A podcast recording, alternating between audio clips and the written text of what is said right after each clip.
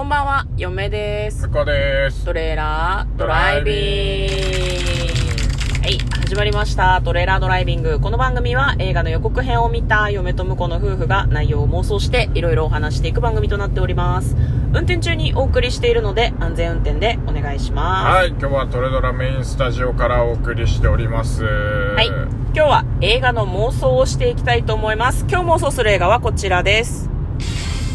ハウス・オブ・グッチ2022年1月14日公開159分 PG12 の映画となっております。こちらは2021年アメリカの映画です。はい。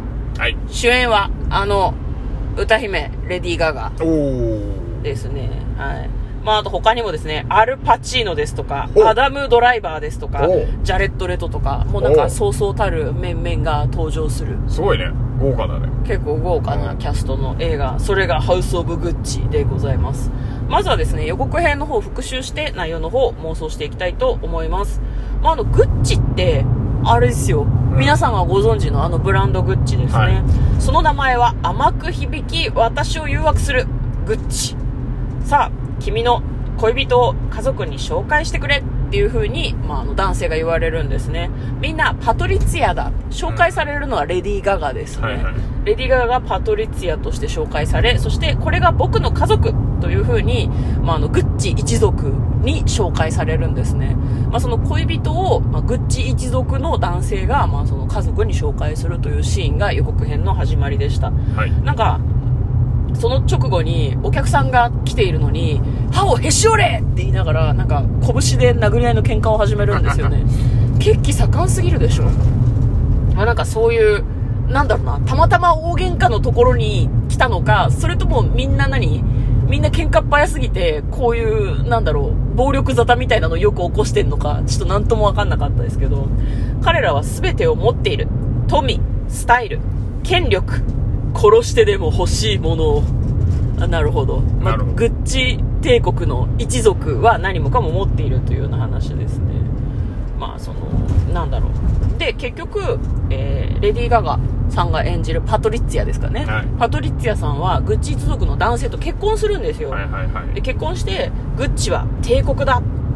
あなたが立て直せばみたいな話を二人でしてるんですね。で、グッチはつまらなくなったみたいな話をしたりとかしてるんだけど、そこで男性が怒るのよね。少なくとも僕の名前なんだよ。そんなこと言わないでよって言うんですけど、そこでレディー・ガガが言い返すわけですよ。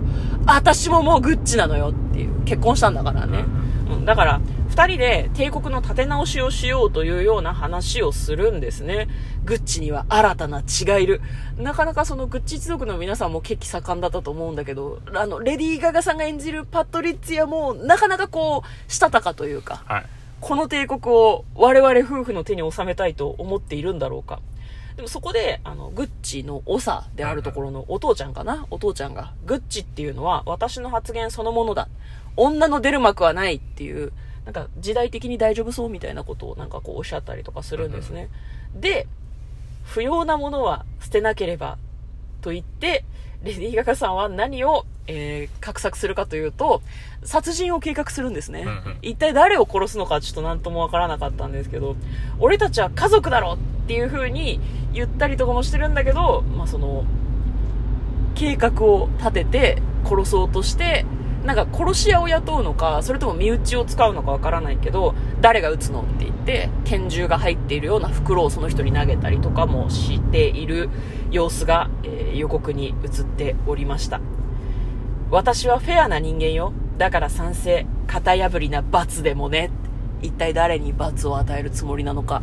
ハウス・オブ・グッチという予告編でございました。では、内容の方、妄想していきましょう。はい。トレーラードライビング。うん。ね。ハウス・オブ・グッチ。面白そうだなと思いました。まず予告編がね、なんか、レディー・ガガの曲？ね。とともに、なんかこう、すごいアップテンポな感じでバーッと来るので、すごいなんか、あー、面白そう、めっちゃ面白そうじゃんっていうのしかなんかないですね。そうですね。なんかさ、たまたまだけどさ、今私たち大河ドラマを見てるんですよ。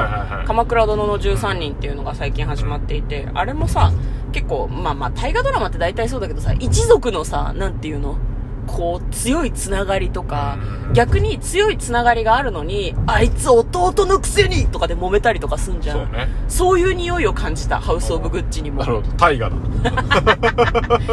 じゃない？だって、実在の一族でさ、富と名声を全部持ってるんだよ。もうしたら揉めないはずがねえよ。でも、まあ、あの、リアルなね、史実に基づいた話だろうから、あんまりその、面白おかしく考えて大丈夫？とはちょっと思うんだけど、ねこれ本当に殺生沙汰が起こったのかな？あ、私全然詳しくないんだけど。うん。でもなんかさそのうん未遂で終わってるかもしれないけどやっぱりパトリツィアがうん。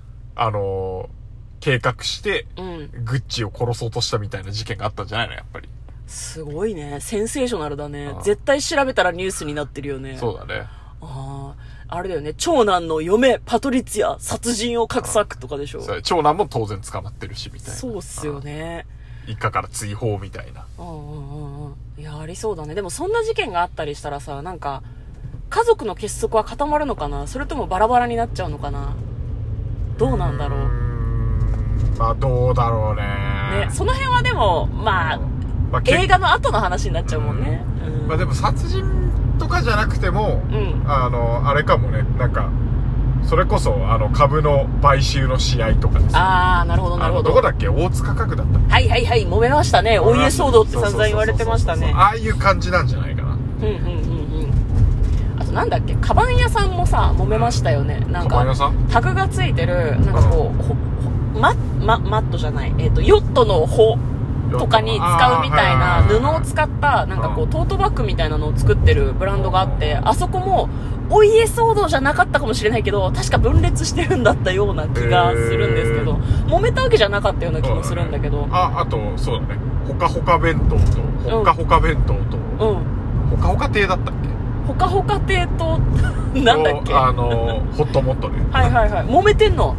いやいやもともとだから一緒の会社だったけどなんかはあ。れなんか別れたらしいぜみたいな話を聞いたことある気がします、まあなんか実際その兄弟間で揉めたとかそういうのじゃなくて単にのれん分けみたいなことだったりするのかもしれないけど。まあでも同じ仲良くやられてたらねうん。あの社名変えたりしないですからねきっとね。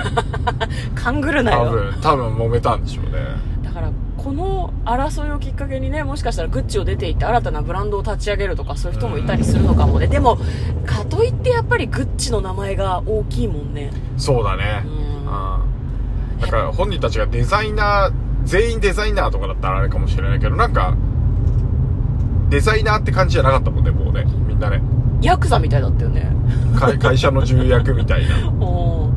仕事をしてるんだろうねそのデザイン以外のビジネスをしてるんでしょうね。ビビジネスマンって感じだと思うね。うん。多分デザインの仕事は外注なのか、デザイナーを迎えてるのかわからないけど。うんねえ結局でもレディー・ガガはやっぱり、レディー・ガガ、パトリッツィアは、やっぱり家族の中で邪魔な人を殺して、で、自分たちの味方をしてくれそうな人を取り込もうとしてたのかもね。そうだねうん。でもなんか、殺害計画がバレちゃうんじゃないかな。やっぱ、グッチのドンのお父さんを殺そうとするんだけど、うんお父さんにはすでにバレているのではないかなと思うんだよね。なるほどだから、なんか、殺害自体がすごいメインの計画みたいな感じだったけど、結構序盤にバレちゃうんじゃないのかな。そんなことないかな。なんか、で、お父さんに逆に気に入られるんじゃないかなと嫁は思います。あっぱれと。そうそうそうそう。だから言ってたじゃん、最初、その予告の最初の時に、女なんかグッチ帝国に必要ないって言ってたけど、俺を殺そうとするなんて見上げた女だって言って、うん。俺の腹心になれって言われて、逆に他のいらない人たちとか、ああのあいつは、ググッチでこう悠々自適にしているうん。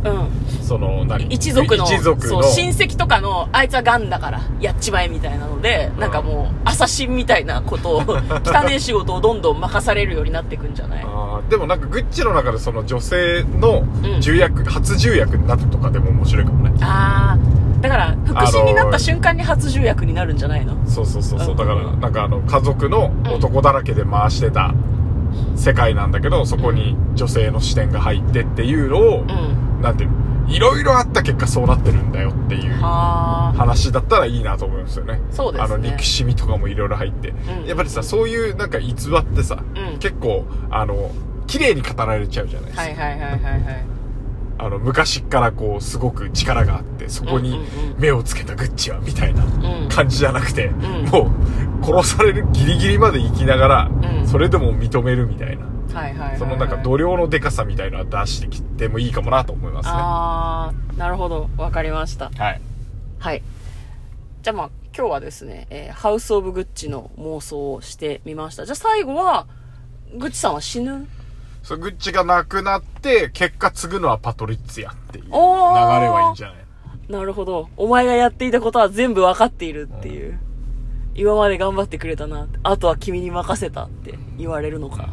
いいかもしれないですね。で、それが任された瞬間に全部明るみに出て警察に捕まるとかがいいと思います、嫁は。まあねどうしてもバッドエンドにしたい。レディー・ガガをバッドエンドに持っていきたいのね。レディー・ガガバッドエンド似合うでしょう。そう。